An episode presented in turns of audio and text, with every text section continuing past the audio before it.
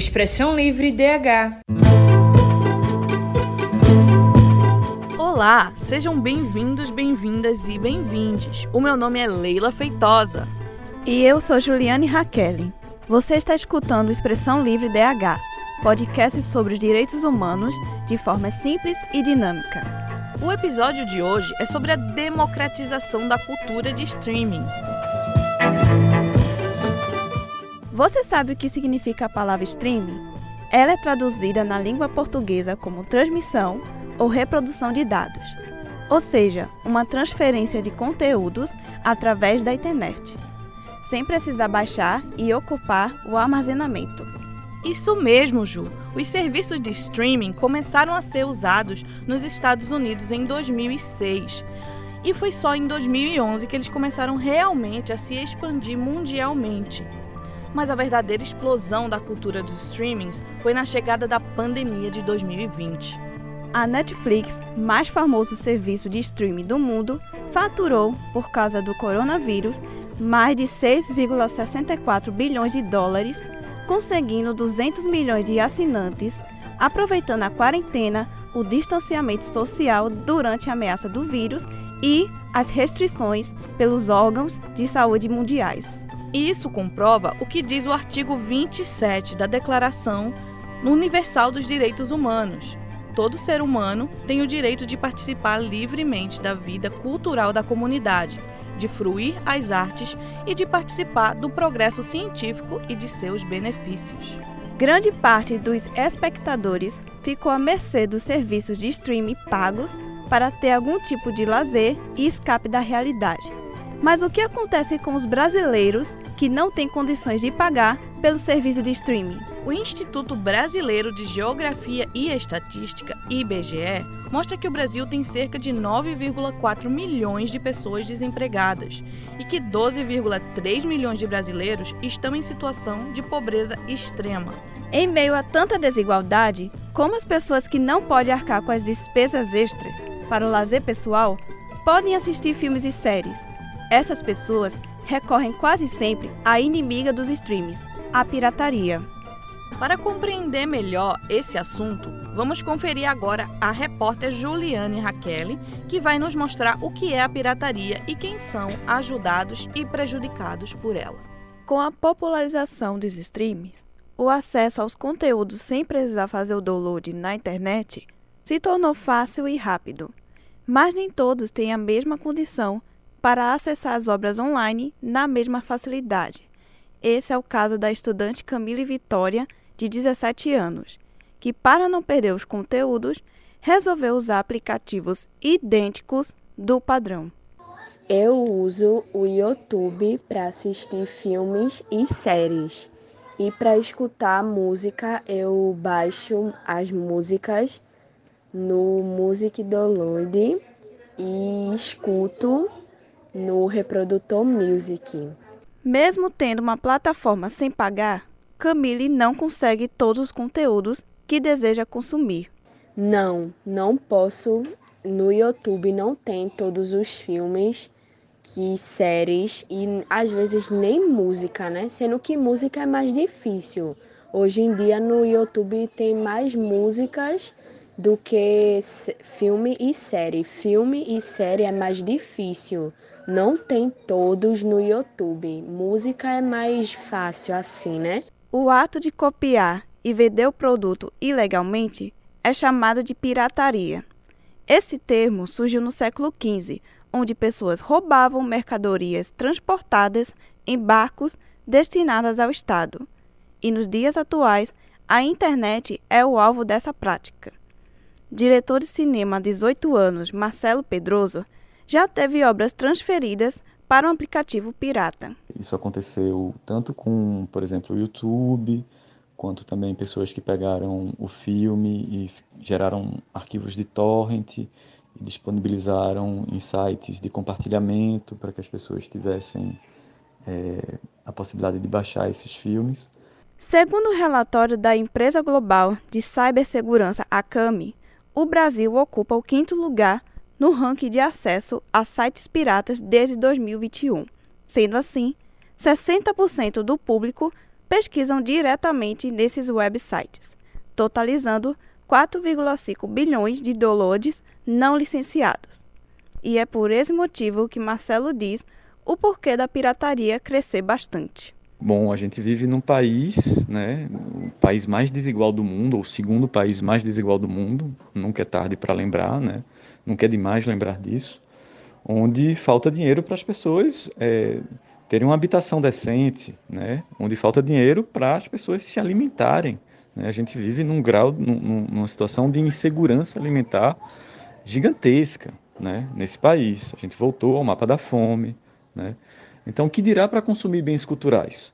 Né? Como é que essa, essa enorme parcela da população pode ter acesso a um, ingresso de cinema que custa vinte e tantos reais? Além disso, Marcelo também traz uma reflexão sobre a situação de diretores, produtores e artistas, que também são prejudicados por esse sistema, mas são mal compreendidos pelos consumidores por conta do preço cobrado. Então a gente pode se perguntar quem de fato ganha dinheiro com a produção artística, né? Será que são essas pessoas que estão ganhando dinheiro ou será que, que são grandes estruturas que é, realizam essa comercialização, né? Será que o artista ali ele está realmente recebendo quando a gente fala de direitos autorais por aquilo que ele está produzindo?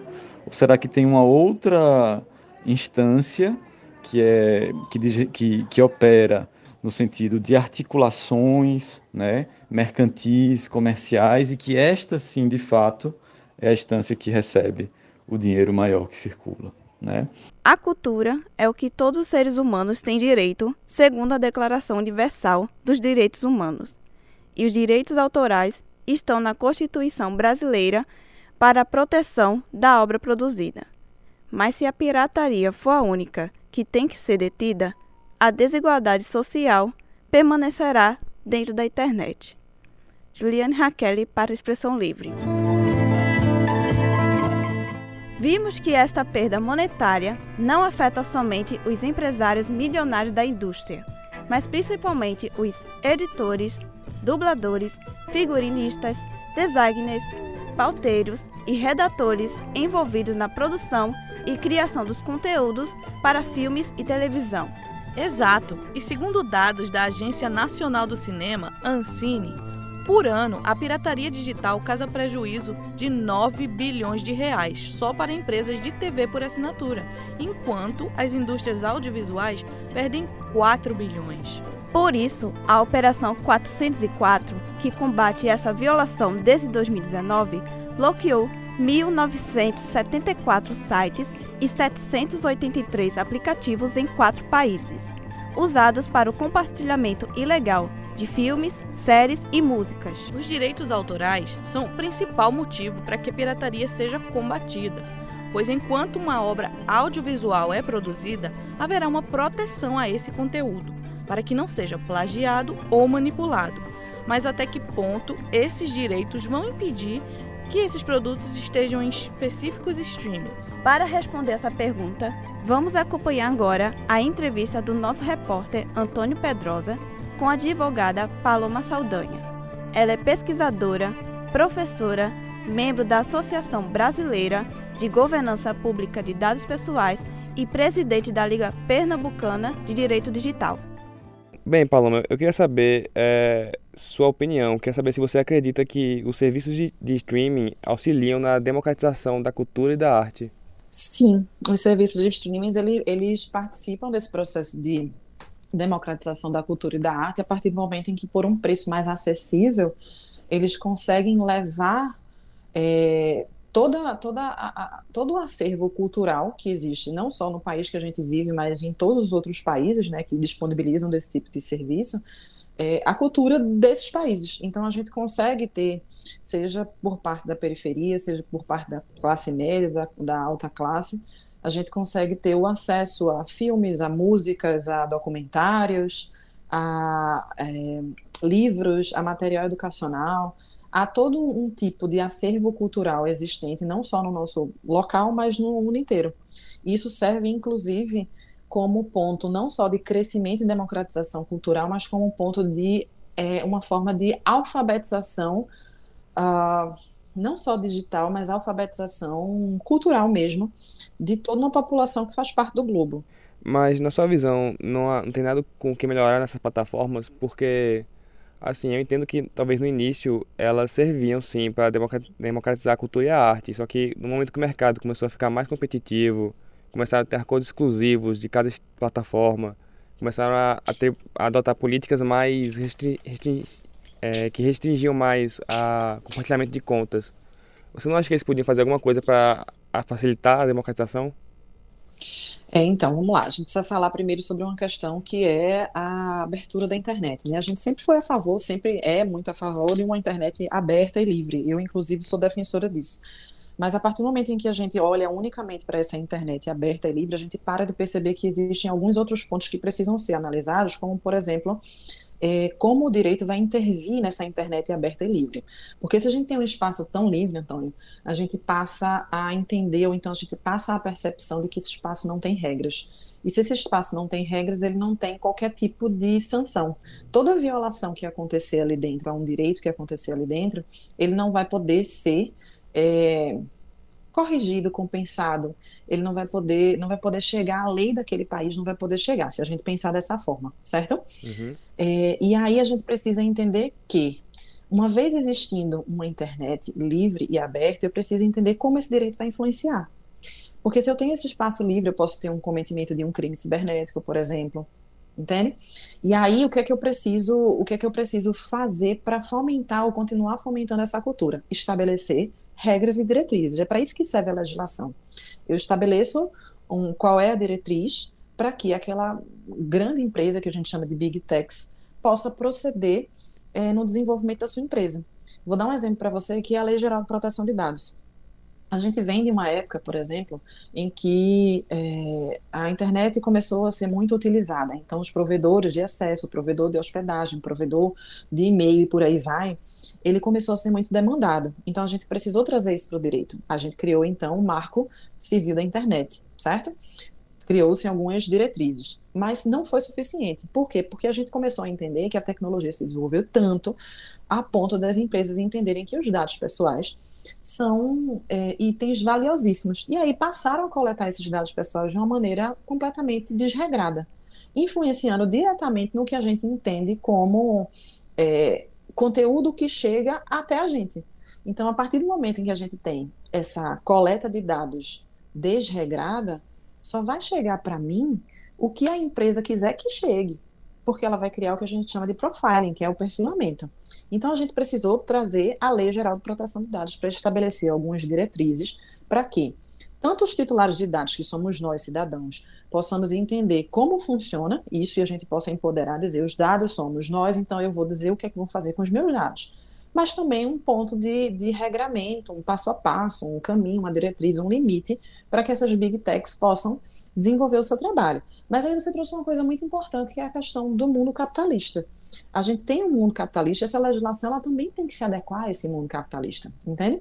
Uhum. E aí eu passo a, é, a, a, a questionar o seguinte: como a gente vai continuar com a internet livre e aberta no mundo capitalista que precisa de uma legislação para estabelecer regras nessa internet livre e aberta, né, para a gente poder falar é, em inexistência, então mitigação de violação de direitos, é, mas que traga um capitalismo menos sofrido para a gente, sabe? Porque, como você falou, a gente tem um capitalismo muito forte, onde as empresas começam a segregar, onde a gente começa a ter um, um serviço de streaming que era para ser um serviço unicamente democrático, né, de acesso democrático à cultura, a gente passa a ter agora que, que é, por exemplo, assinar dois, três serviços de streaming, streaming, que no final das contas dá o valor de uma mensalidade de um TV de canal é, fechado, né? Uhum. No final das contas a gente conseguir fazer isso tudo.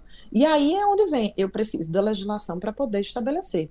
Eu não posso dizer, é, por exemplo, que o capitalismo não tem nada a ver com isso. Tem. Por quê? É uma coisa que eu gosto de dizer muito, Antônio, que é a questão do interesse. Nada nessa vida vai ser unicamente voltado ao interesse da população o interesse da população sempre vai ser balanceado com o interesse das empresas. Então, a gente vai ter sim um problema do perfilamento que vai influenciar diretamente no processo de democratização de acesso à cultura por meio dos streamings. Eu tenho um acesso facilitado porque o valor é um pouco abaixo, então eu tenho acesso a um catálogo diverso.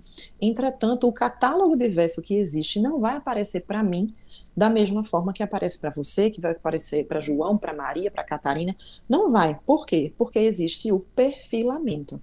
E esse perfilamento é que vai dizer, vai colocar a gente, digamos assim, numa bolha específica para dizer qual é o conteúdo, qual é o caminho ou a trilha de conteúdo que a gente vai ter direito, digamos assim, de acessar naquele determinado streaming.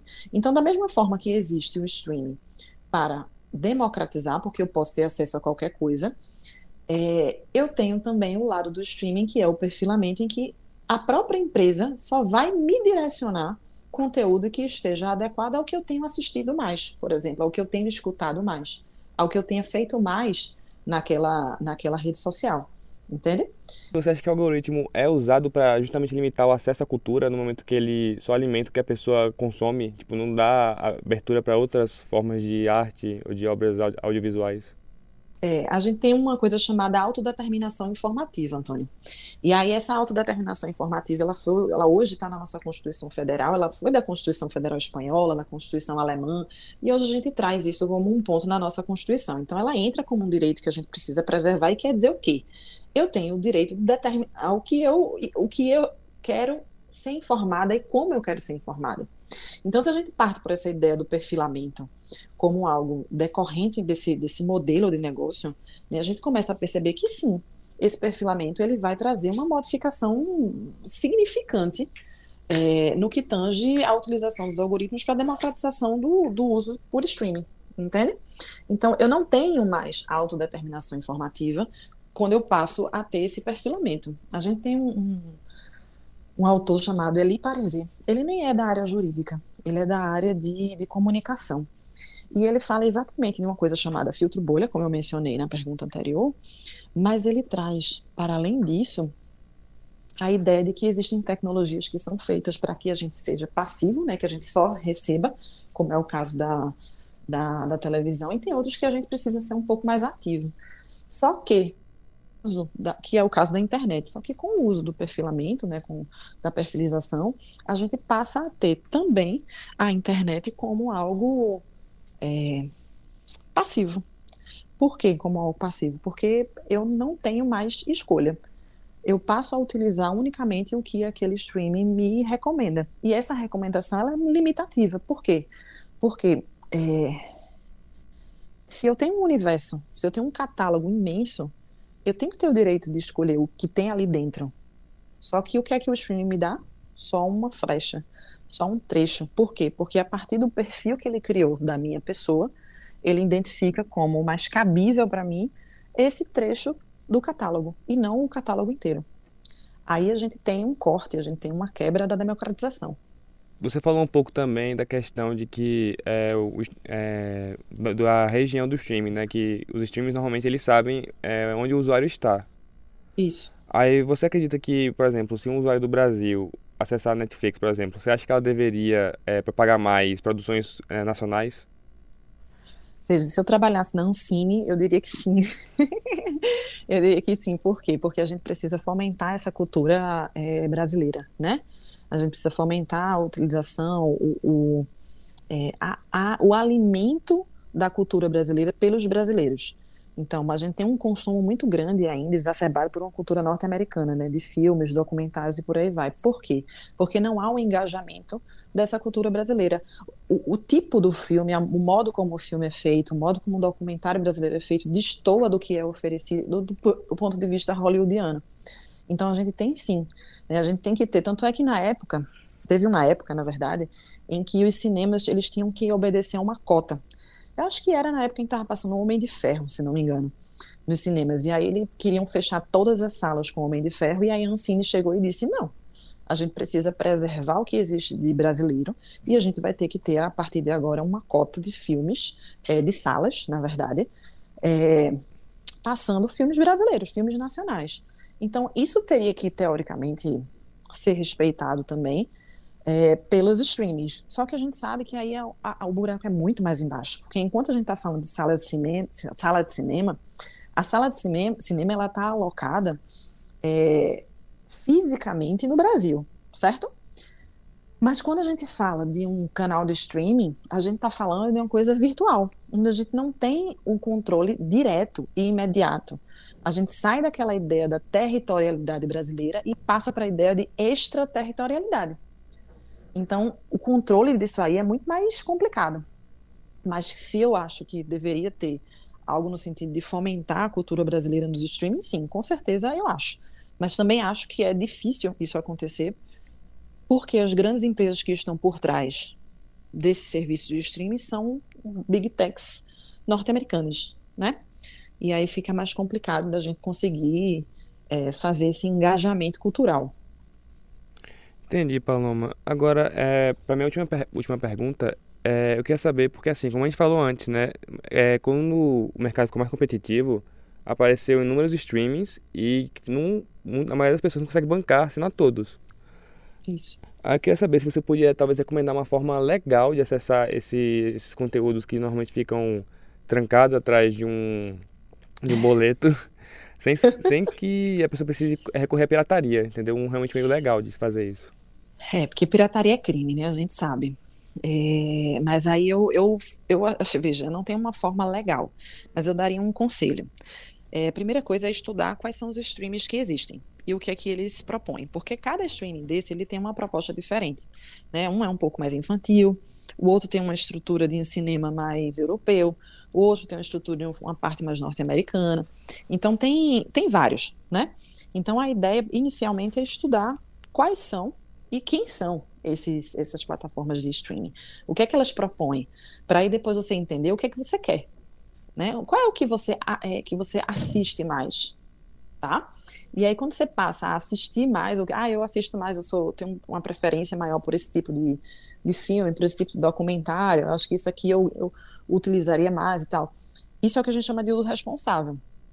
Então, a partir do momento que você identifica isso, você consegue assinar o streaming que mais se adequa ao teu uso, entende?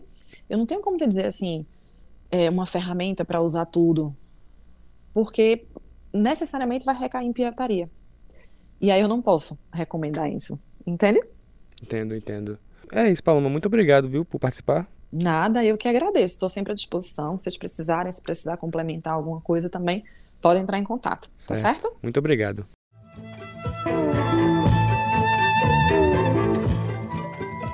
Viram como é importante estudar os streamings mais a fundo? E ao mesmo tempo entendermos a triste realidade de quem consome e quem produz? Verdade. Como já foi dito antes, a desigualdade social também está na era digital. E é preciso que seja estabelecido um acordo que favoreça os dois lados. Você vai conferir agora o quadro Dialogando com o advogado, cientista político e professor Manuel Moraes, coordenador da Cátedra Unesco Unicap de Direitos Humanos Dom Helder Câmara. Ele explica os limites do acesso ao streaming.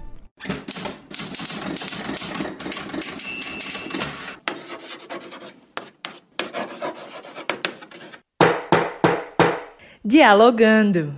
As plataformas de streaming têm permitido o acesso a uma quantidade imensa né, de, de, de acessos, de vídeos, de conteúdos, é, de uma forma global, até continental. Isso permite a disseminação de conteúdos, muitas vezes é, sem o devido respeito à produção local. Então, existe um questionamento é, por parte da, de alguns movimentos na área de direitos humanos é, no sentido de entender que parte desses mecanismos elas não respeitam essa diversidade. Então é muito importante compreender o acesso, a importância e o direito à cultura, que está previsto nos pactos internacionais dos direitos humanos, pactos internacionais de direitos econômicos, sociais e culturais, é, que permitem uma compreensão mais democrática do acesso a esse material. Então é muito importante que essas plataformas elas venham ser regulamentadas por lei própria é, e que essas leis é, indiquem a necessidade de investimentos na produção local, porque pode ser também essas plataformas uma, uma forma de uberização da cultura e, portanto, a inviabilização é, de parte dos trabalhadores da cultura a produção dos seus conteúdos. Então é muito importante superar esse limite e criarmos uma forma é, de contrapartida. Né? Então essas empresas elas é, precisam ter escritórios nos países, elas precisam ter responsabilidades sociais, contrapartidas, não é? É, que permitam também investimentos na cultura local. Isso, evidentemente, está sendo discutido e cada vez mais refletido na necessidade de democratização desses conteúdos. E é por isso que deve existir um acordo entre os produtores e o Estado, para que as pessoas com baixa renda desfrutem da cultura local e de outros países através dos streams, assim garantindo o direito da Declaração Universal. E agora, o quadro Beabá da Mídia, com a jornalista, professora e educomunicadora Andréa Trigueiro. Vamos conversar sobre a atuação da mídia na pauta da democratização da cultura do streaming. Obrigada pela presença, professora. Eu que agradeço e parabenizo vocês por estarem falando sobre esse assunto que a gente pouco vê falando nessa perspectiva da, dos direitos, né? Uhum. Verdade. É, é algo que a gente vê um pouco mais sobre o cinema e algumas coisas bem pontuais. A gente não vê tanto na mídia sobre esse tema. Exatamente. André, como a mídia retrata essa questão do streaming limitar seus conteúdos, causando a desigualdade na era digital e assim contribuindo para a prática da pirataria? Olha, eu acho que de um modo geral, essa mídia tradicional que a gente conhece, como rádios, TVs, jornais, revistas, não tem um interesse, digamos assim, na democratização do streaming. Por quê? Porque as emissoras perdem audiência. Né? O Netflix, por exemplo, quando apareceu, roubou a audiência de algumas emissoras de TV que tinham suas programações é, com audiência hegemônica, né? empresas é, de muitas décadas que viram é, se esvair aí o seu, seu faturamento por conta dessa concorrência que acabamos tendo. Então, eu não vejo por parte, por parte da mídia tradicional o interesse em discutir, debater, trazer vários olhares, uma diversidade, uma pluralidade de opiniões, de perspectivas, como vocês, por exemplo, estão fazendo agora aqui no podcast.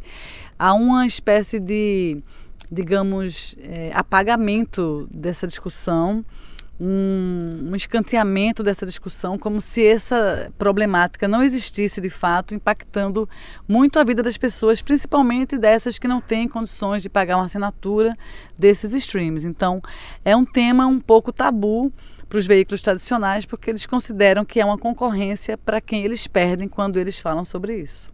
Pois é. E se continuar assim, tenho certeza que será gratificante para os dois lados, pois enquanto um trabalha na produção e ganha o reconhecimento, o outro conhece histórias e costumes diferentes apenas assistindo à obra. Muito obrigada, viu, professora, pela eu, participação. Eu que agradeço. Vamos acompanhar agora o quadro Culturalidades, apresentado por Marcelo Dantas, estudante de jornalismo da Unicap. Nele, você vai conferir dicas de streaming não pirateados, mas também não pagos.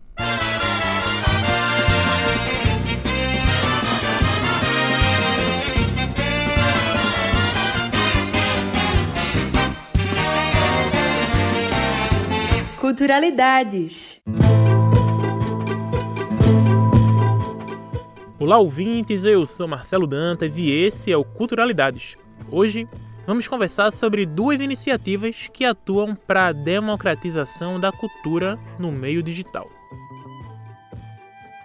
O que não falta hoje em dia são os mais variados serviços de streaming, com várias produções que nos despertam a curiosidade porém boa parte desses serviços são pagos, ou ao menos os mais conhecidos. Se você não cair nesse caminho e também não cair pelo lado da pirataria, a indicação aqui é precisa: libreflix.org. A Libreflix é uma plataforma de streaming aberta e colaborativa, ou seja, qualquer pessoa tem acesso aos conteúdos de forma gratuita e ainda é possível estar colaborando com a adição de mais títulos desde que devidamente autorizados, pois a plataforma respeita os direitos autorais. As produções audiovisuais disponibilizadas têm caráter independente e são divididas nas seguintes seções: docs, ficção, curtas, séries, clássicos, nacionais e kids. Numa variedade de gêneros como comédia, animação, educação, ativismo e muito mais. Confesso que vira e mexe consulto a Libreflix para trazer indicações aqui para Culturalidades. Já deixa essa super dica salva, hein?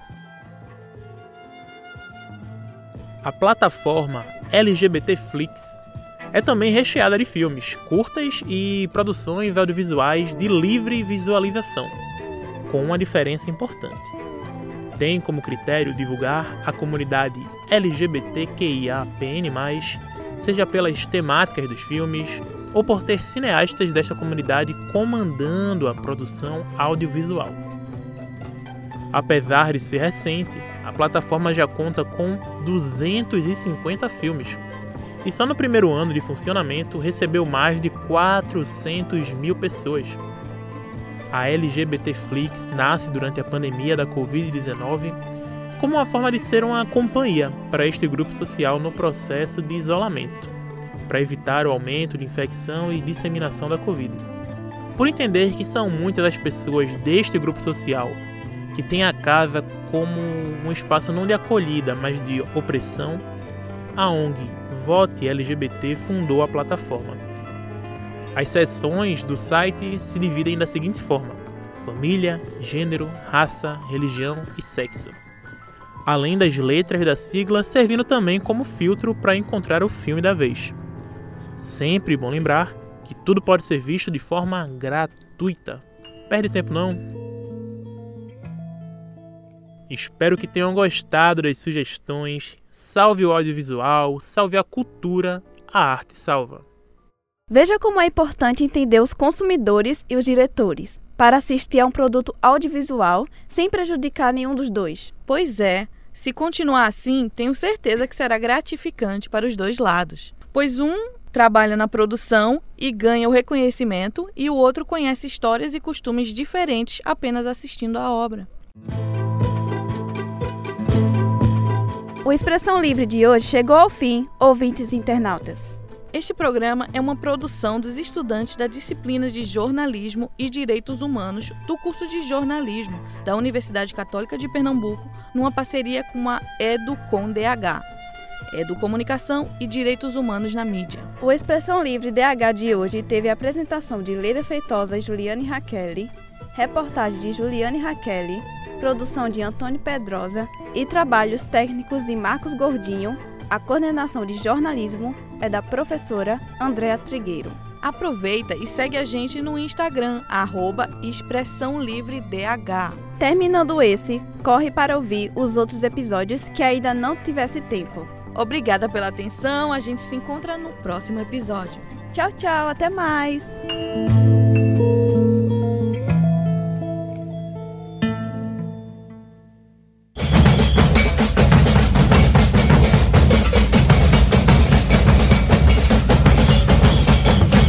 Expressão Livre DH